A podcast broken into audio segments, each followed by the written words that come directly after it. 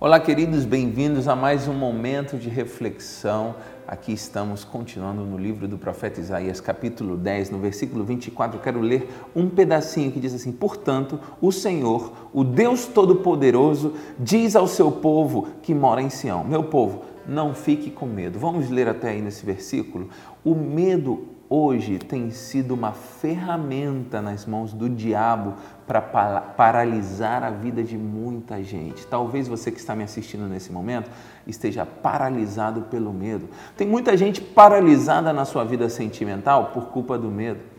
Tem muita gente paralisada na vida espiritual, no, na vida ministerial por culpa do medo. Será que eu vou conseguir? Será que eu vou alcançar os objetivos? Será que vai dar? Tem muita gente paralisada na sua vida financeira por culpa do medo. Será que vai dar certo se eu fizer esse empreendimento? Se eu procurar abrir esse negócio? Eu quero te dizer uma coisa: na verdade, não sou eu que estou te falando, é a palavra de Deus. É o próprio Deus que está te dando essa notícia, meu povo, povo que mora em Sião o povo que está debaixo do meu controle, do meu governo, olha, não fique com medo, porque o medo não foi criado por Deus para te fazer crescer na vida. Não, não, não, não. O medo é uma consequência, na verdade, o medo é um espírito que tenta atar os teus braços, paralisar a tua vida para que você não possa avançar mas eu quero te dar uma grande notícia. O nosso Deus Todo-Poderoso, ele já venceu por nós na cruz. E ele simplesmente fala: Olha, querido, não fique com medo, porque é simplesmente